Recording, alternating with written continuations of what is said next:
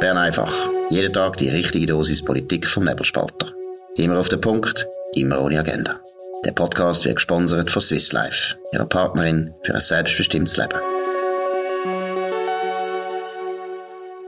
Ja, das ist die Ausgabe vom 20. Oktober 2022. Dominik Feusi und Markus Somm. Ja, SVP und Bundesrat immer noch ein grosses Thema. Jeden Tag passiert etwas Neues, jeden Tag eine neue Überraschung. Gestern Hans-Uli Vogt neuer Kandidat von der Zürcher SVP, gleichzeitig heute eine riesen Breitseite vom Urs Paul Engeler in der Weltwoche gegen den Albert Rösti, so dass man von aussen das Gefühl bekommt, was ist los in der SVP? Äh, sprengen sich die selber in die Luft? Äh, wie würdest du beurteilen, Dominik?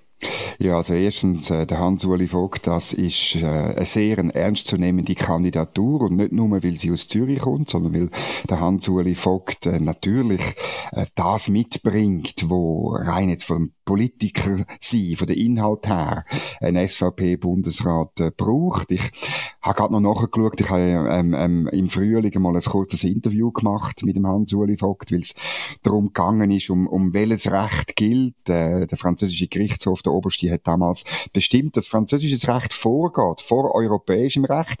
Eben genau das, was der Hans-Uli Vogt mit seiner Selbstbestimmungsinitiative hat wollen. Und das ist schon noch interessant gewesen, oder? Er hat dort gelitten, dass seine Argumente nicht durch gekommen sind. Es war auch der Anfang vom Ende von seiner Nationalratskarriere. Noch schwieriger ist es worden für ihn beim Aktienrecht, wo er ein einen anderen Kurs als Partei hat fahren Und vor einem Jahr hat er letztlich aufgegeben, weil er das Gefühl hatte, ich erreiche in der Politik zu wenig und äh, ähm, man kann nichts, man kann nichts machen. Er ist ein bisschen frustriert gewesen. Darum, das ist das Einzige, wo jetzt ein bisschen, ein bisschen komisch mitschwingt. Jetzt ist er zurück, will sogar Bundesrat werden, jemand, der die Politik ein bisschen angeschmissen hat. Absolut, das ist sicher auch ein, bisschen ein Hinweis darauf, dass äh, die Zürcher SVP ja, die hat sich jetzt schwer da. Die haben selber gemerkt, dass sie unbedingt einen Kandidat brauchen. Oder besser gesagt, der Dominik äh, Ledergerber, der neue junge Präsident von der SVP, hat dummerweise schon am Anfang, wo die Vakant ja. bekannt worden ist, hat er sofort gesagt, ja, das wird wieder ein Sitz für Zürcher. Natürlich ein Fehler gewesen, weil er nämlich überhaupt nicht gewusst hat, wer da überhaupt in Frage kommt. Genau. Ein peinliches, peinliches Prozedere eigentlich jetzt gewesen für die SVP Zürich, die stärkste SVP-Kantonalpartei ein Kandidat nach dem anderen hat abgesagt, Trickli, Rotz, Köppel äh, hat gar nie etwas dazu gesagt, aber ist anscheinend auch nicht in Frage gekommen. Äh, Matter hat dann auch noch abgesagt. Also, man hat dann ein bisschen das Gefühl gehabt, warum sind ihr eigentlich in der Politik, wenn ihr alle keine Zeit habt für eines der wichtigsten Ämter von der Schweiz?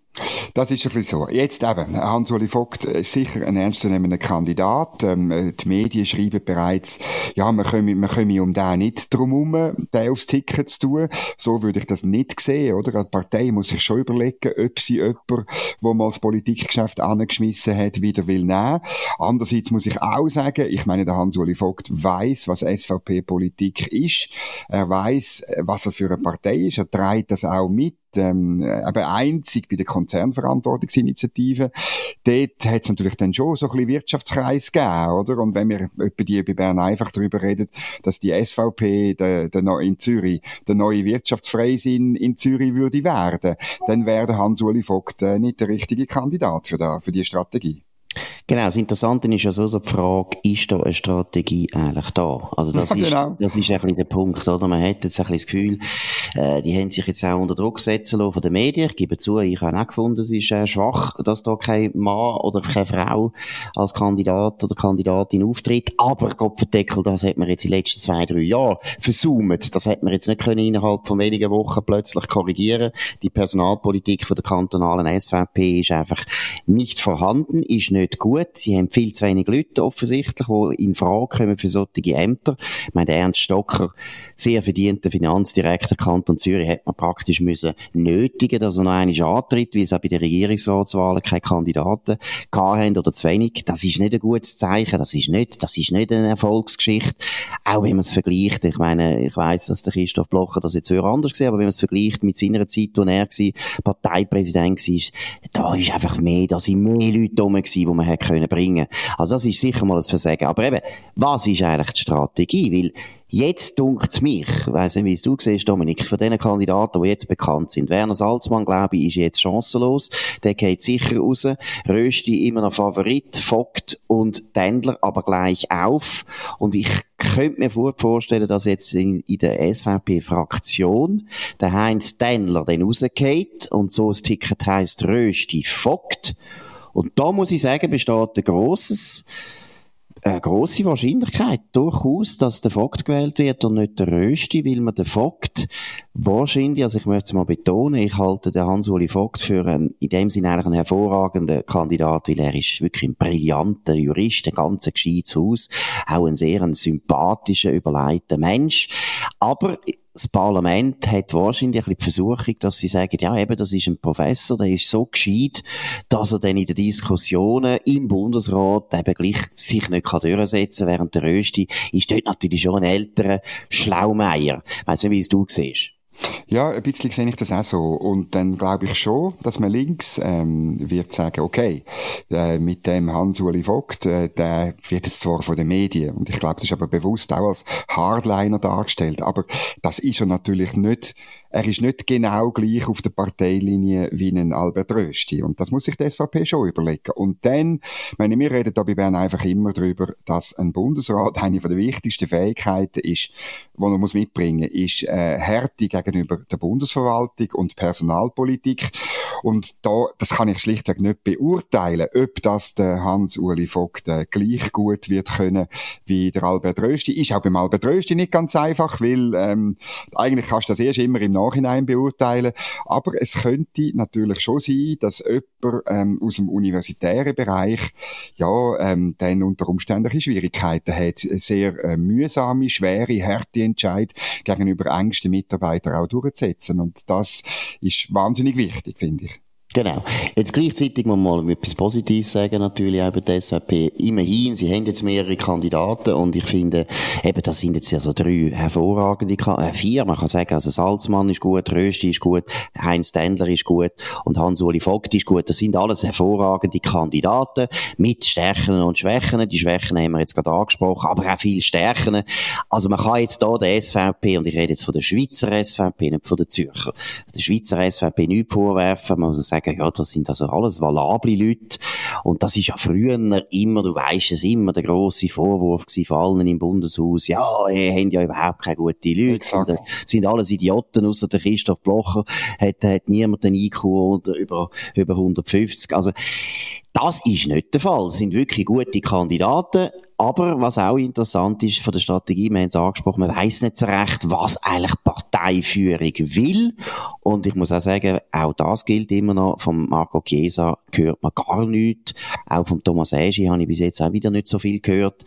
Ja, was will eigentlich Parteileitung? Das fragt sich auch ein bisschen. Das ist jetzt die entscheidende Frage. Also der ähm, Aschi hat ein Interview im Blick gegeben, wo er aber äh, nicht viel sagt, außer dass er nicht zur Verfügung steht.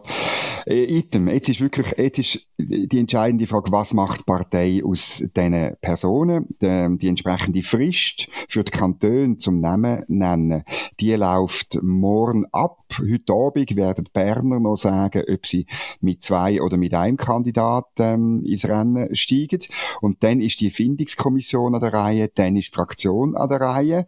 Und jetzt muss man wirklich, äh, es ist eine, es ist eine Taktikprüfung. Es ist eine Taktikprüfung für die Partei, für die Parteileitung und insbesondere für den Parteipräsidenten und den Fraktionschef.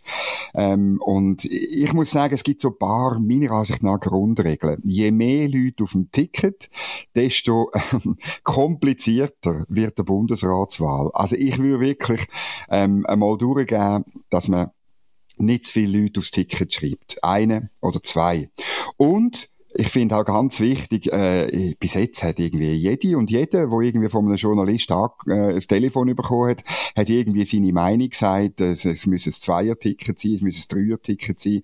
Ähm, da habe ich das Gefühl, die Fraktion ist nicht wahnsinnig äh, eng geführt, weil das ist im Moment jetzt einfach Sache von der Erfindungskommission und von der, von der, von der Leitung, von der, von der Rennleitung. Also da muss man nicht die Leute zurückbinden. Und dann ist es wirklich so, man muss sich sehr gut überlegen, was passiert, wenn man Rösti Tendler macht. Ich gehe davon aus, dann hat der Albert Rösti die besseren Karten. Ähm, man tut aber ähm, klar in Kauf nehmen, dass die Zürcher äh, ein bisschen hässig sind. Äh, auch, es ist auch ein Stück weit eine Desavouierung, wär's vom Hans-Uli Vogt, wo, wie du sagst, eine sehr starke Kandidatur ist. Aber es wäre vielleicht aufgrund von, das muss man jetzt herausfinden, ähm, wie, wie stark, wie wichtig Parteilinien ist, wie wichtig auch eine gewisse Härte ist gegenüber der Bundesverwaltung und, und in, in der Führung selber, oder? Ähm, je nachdem ist das auch gerechtfertigt, dass man nur äh, dass man den Fock nicht aufs Ticket schreibt. Und umgekehrt, du hast es gesagt, wenn das äh, Ticket äh, Rösti äh, Vogt ist, dann ist es eine offene Angelegenheit, dann ist es, aber gibt man es aus der Hand. Dann entscheidet faktisch links, grün und Mitte und FDP, welcher Bundesrat das die SVP überkommt. Das muss man sich auch bewusst sein.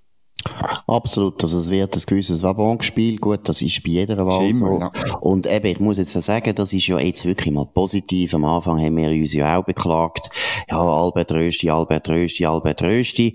Alle haben gesagt, das ist der Favorit, der geht äh, sicher als Sieger hervor. Jetzt ist es doch viel, viel interessanter, es ist auch ein bisschen komplexer und ich betone es noch einmal, ich finde Rösti sagen jetzt mal die drei wichtigen Favoriten, Rösti, Tendler, Vogt, finde ich alles sehr gute Kandidaten, haben ihre Stärken, aber auch ihre Schwächen, das ist klar. Und ich muss auch betonen, das mit der Bundesverwaltung, das ist das grösste Problem und da kann man eigentlich nur mit Leuten reingehen, die wirklich Unternehmer sind wahrscheinlich, die wirklich wissen, wie man überhaupt so das Change Management macht. Aber äh, das ist unter den drei Kandidaten sicher bei keinem jetzt extrem ausgeprägt vorhanden. Aber wie gesagt, es bleibt spannend, wir haben noch Zeit, es ist bis zum 7. Dezember, La läuft das jetzt weiter, es wird jetzt uns noch viel Stoff geben, um, um über das zu diskutieren. Vielleicht, was ich ja immer noch hoffe, kommt SP auch noch mit einem Kandidat und sagt, äh, wir, wollen, äh, wir wollen zurücktreten. Nein, ich finde, ich meine, es würde ja, also man muss jetzt ehrlich sagen, Simonetta Sommaruga könnte uns allen einen grossen Dienst erweisen, auch uns Journalisten, weil ich meine, wenn sie jetzt noch zurücktreten dann wäre der Rösti noch ein verreckterer Kandidat, weil der Kanton Bern her dann ja nicht mehr vertreten, dann wäre der Rösti wieder ein guter, ganz ein guter Kandidat. Nein, es, ist gar nicht mehr möglich. Markus. ist nicht mehr möglich. Es Wieso ist gar nicht mehr, nein. Es, es, sie könnte schon zurücktreten, aber es würde dann auf die nächste Session im, im März ähm, äh, stattfinden. Es ist wirklich, ich muss dich jetzt endlich einmal enttäuschen. It, nein, it will not happen. Markus, ja, please. Dominik, du verstehst nicht, wie ein Narrativ funktioniert. Ja, jeden es, Tag sagen, Sommaruga muss weg. Das ist einfach nötig. Sie muss das hören. Sie hört es auch, sie weiß es auch. Wir müssen einfach ihr klar machen, die Energiepolitik braucht jetzt einen frischen Blick, eine frische Kraft. Simonetta Sommaruga Sie können das nicht mehr. Deshalb müssen wir das wiederholen. Dann machen wir halt in der Frühjahrssession die, die Ersatzwahl. also gut, wenigstens einfach das kann jetzt andere, bin ich ja äh, bei dir. Ähm, äh, aber ich glaube, je häufiger du sagst, desto weniger geht es. musst Ja, das ist gleich. Das ist eigentlich also Weißt du, Narrativ müssen irgendwie glaubhaft sein, sonst ist es, äh, ist es auch äh, Ja, das ist sehr glaubhaft. Also ich finde wirklich, sie Für dich schon. Für, für dich schon. sehr glaubhaft. Ja gut, wir haben es gestern schon mal besprochen, nämlich der interessante Expertenbericht aus Deutschland über das Tiefenlager von der Nagra. Wir würden heute gerne noch ein bisschen das politisch noch ein bisschen einordnen, was das jetzt bedeutet für den Prozess bei dem Tiefenlager. Dominik, was würdest du sagen, das ist schon, das ist ein wichtiger, ein wichtiger Bericht aus Deutschland, was das Tiefenlager betrifft. Wie schätzt du ein? Ja, natürlich ist es ein wichtiger Bericht. Äh, es ist ein guter Bericht, es steht alles drin. Es sind Deutsche, es sind also, ja, toll, toll, toll, aber ich glaube nicht wahnsinnig relevant. Weil es ist schon längstens so, dass die Frage vom Tiefenlager eine politische Frage wird. Und wir leben leider in Zeiten, wo sachliche Argumente, wo Sachpolitik eine geringe Rolle spielt und irgendwelche politische Ideologien, zum Beispiel Anti-Atomkraft, eine riesige Rolle spielt. Und wir sind wieder beim Narrativ, oder das Narrativ, dass äh, so ein Lager gar nicht möglich ist, ist seit 20 Jahren wird das in die Köpfe eingekämmert von den Leuten, von den Journalisten, sie sich sich selber wahrscheinlich jeden Morgen, tun linksgrüne Journalisten sich das Narrativ, Atomlager gibt's nicht, kann nicht geben, wird's nie geben. Jeden Morgen tun sie sich das einhämmern. Darum muss ich dir sagen, es ist am Schluss eine politische Frage und die wird wieder kommen und sie wird, wenn man nicht einen anderen Bundesrat, einen richtig guten SVP-Bundesrat überkommt, wird sie abschlägig beantwortet werden, muss ich befürchten. Siehst, auch da Simonetta Sommaruga muss gehen. Genau. Also, endlich kommt. Nein, natürlich, das, das sehe ich natürlich gleich wie du. Äh, aber ich glaube, politisch ist es relevant. Und zwar einfach deswegen, es ist ein grünes Bundesumweltministerium, wo das Gutachten in Auftrag gegeben hat. Natürlich können Sie sagen, das Gutachten stimmt nicht. Das sind alles Idioten, die Professoren, die wir da angestellt haben. Aber das können sie nicht. Das heißt schon mal, wenn die Schweizer Linke probiert zu sagen, ja, auch in Deutschland haben wir grossen Widerstand, dann können sie das Argument jetzt eigentlich nicht mehr mit einer grossen Glaubwürdigkeit bringen, weil, also, dass eine grüne Umweltministerin uns eigentlich attestiert, dass die Tiefenlagen, das ist alles gut, das ist alles wissenschaftsbasiert, es ist nicht politisch gewesen, das habe ich das Erstaunlichste gefunden, sie haben selber gesagt, oder, die Standortwahl, man hat ja dann äh, kurzfristig nördlich Läger neu wieder angeschaut und gesagt, mal, es ist gleich das, dann hat ja Stimmen gegeben, die gesagt haben, das ist, das stinkt, da stimmt etwas nicht, das ist mhm. verdächtig und so weiter.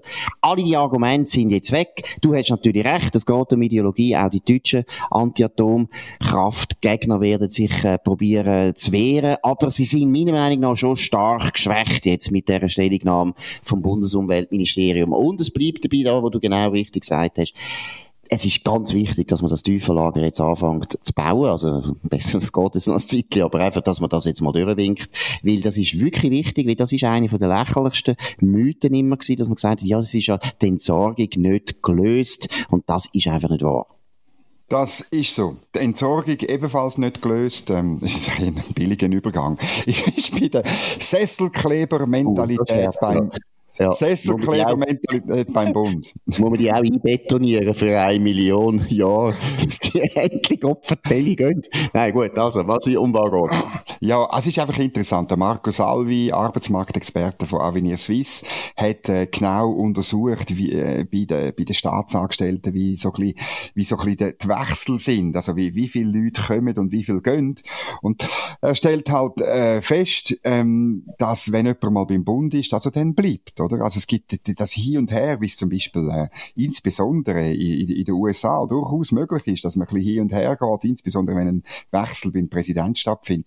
Das gibt's eigentlich nicht bei der Bundesverwaltung. Wer mal drin ist, der bleibt. Und äh, das ist natürlich ein Grund, warum es immer mehr sind. Äh, 20 Minuten hat auch die neuesten Zahlen. 39.729 Mitarbeiter Ende letztes Jahr ähm, 35.985 äh, Vollzeitstellen und äh, das ist schon noch verrückt. Sie liegen bei deutlich über 6 Milliarden Franken, was die Personen kostet. 2007 sind es noch 4,5 Milliarden gewesen und es kann mir doch niemand sagen, dass das, dass das Wachstum, äh, wir haben ja schon da darüber geredet, über eine Studie vom Institut für Schweizer Wirtschaftspolitik in dieser Sache, dass das Wachstum irgendwie sachlich begründet werden kann, oder? Und äh, darum, es ist klar, wir müssen eigentlich beim Budget müssen müsste man das senken. Da gibt es auch ständig Forderungen von den Finanzpolitikern, insbesondere von der SVP. Aber es ist in der Regel so, dass die Mitte und die FDP nicht mitziehen, weil sonst könnte man es mehr machen. Genau, und das ist wirklich das größte Problem, dass die bürgerliche Mitte das immer noch nicht begriffen hat, dass nichts wichtiger ist als die ja, die Inflationierung von Stellen beim Bund, dass das einfach aufhört, das ist eines der ganz grossen Probleme, weil jeder Beamte will regulieren. Ist einfach so, die stellt man ja an, damit sie den ganzen Tag sich den Gedanken, Gedanken machen, wo kann man den Bürger nochmal irgendwie äh, drangsalieren und wo, welche Vorschrift ist nötig und so weiter. Nein, dort muss man ansetzen. Gut. Das ist es fast gewesen. Wir haben aber noch einen wichtigen Punkt. Thomas Süssli, Armeechef. Wir haben schon das Bern einfach spezial gemacht. Heute Abend ist der Event in Zürich, Zunfthaus zur Schmiede. Es ist eigentlich absolut ausverkauft. Wir haben ein riesen Interesse können feststellen an dem Anlass im Zunfthaus zur Schmiede. Die Leute, die aber Mut haben und wirklich an Schwarzmärkte glauben, und das machen wir, können natürlich noch kommen, weil es gibt immer Leute, die dann wieder äh, nicht kommen, weil sie sich, äh, sind sich zwar angemeldet, aber haben etwas anderes vor. Also Wer es interessiert, können gleich schauen. Wir machen auch alles möglich. Wir haben äh, extra noch Leute, die andere Leute rausrühren, wo man findet, die gehen nicht. So läuft das bei uns. so ist es nicht. Nein, nein. Aber kommen noch vorbei. Und wichtig auch, wir werden natürlich mal in Bern einfach dann äh, ein bisschen Bilanz ziehen, was der Armeechef uns erzählt. Es ist auch eine interessante Podiumsdiskussion angesagt mit dem Konrad Hummler, VR-Präsident vom Nebelspalter und dem Rolf Dörig, VR-Präsident von der Swiss Life. Zwei sehr, sehr gewichtige Personen aus der Wirtschaft, aber gleichzeitig eben auch höhere Offizier, beides Oberst, beides Oberst im Generalstab, also sie kommen auch raus, die wissen, wie Militär geht. Da wird eine interessante Diskussion sein. Vielleicht auch noch wichtig, der Anlass, wie nämlich auch unser Bern einfach, wird gesponsert von Swiss Life. Swiss Life, eine sehr gute Lebensversicherungsanstalt hier in Zürich. Äh, in dem Sinne, danke vielmals für das Sponsoring. Noch einmal, kommt vorbei und sonst hören wir an Bern einfach. Wir besprechen alles. Jetzt, Dominik, haben wir nochmal etwas, nochmal eine genau. Aktion, die mit der Bundesratswahl zu tun hat. Und wo geht's da? Genau, wir haben noch mehr Housekeeping, wie man so sagt bei Podcasts. Also, wir haben eine neue ähm, Aktion. Ähm, es sind jetzt fünf Bundesratskandidaten im Rennen und wir ähm, äh, geben allen, wo äh, wissen, wer im Moment der Top-Favorit ist, die kommen bei uns ein günstigeres Abo über. Die können ein Jahresabo für zwölf Monate lösen mit 50% Sonderrabatt. Man muss die Webseite aufrufen, äh, nebelspalter.ch slash abo-lösen. Das ist verlinkt da unten dran. Ähm, dann kann man Jahresabo zwölf Monate abonnieren, anklicken. Man muss sich registrieren und dann den Checkout starten und beim Promotionscode muss muss man den Favorit, der derzeitige Favorit, muss man eingeben, und zwar seinen Nachnamen. Und ich gebe jetzt noch einen kleinen Tipp. Man muss Umlaut, muss man ausschreiben. Ähm, also und bei, während, bei Fakt der Umlaut um ausschreiben. Genau, zum Beispiel. Genau. Und dann willkommen in der Nebelspalter-Familie. Die Aktion äh, läuft in diesen Tagen. Macht mit, lösen das Abo, sind dabei, wenn der Nebelspalter.ch weiterhin abhebt wie bisher. Gut, Bern einfach ist es heute am 20. Oktober 2022. Oh, jetzt habe ich noch etwas vergessen. Heute Abend, der Event fängt am 6. Uhr an, besser gesagt, die Türöffnung ist um 6 Uhr, fängt, fängt ein bisschen später an, aber einfach, dass ihr das noch wissen. Gut, Bern einfach, an dem 20. Oktober 2022, ihr könnt uns abonnieren auf nebelspalter.ch, gleichzeitig auf Spotify oder Apple Podcast und so weiter. Könnt uns weiterempfehlen, redet von uns, könnt uns hoch bewerten, das freut uns sehr. Wir wünschen euch allen einen guten guten Abend und hören uns wieder morgen zur gleichen Zeit auf dem gleichen Kanal. Das war Bern einfach, immer auf den Punkt, immer ohne Agenda. Gesponsert von Swiss Life, ihrer Partnerin für ein selbstbestimmtes Leben.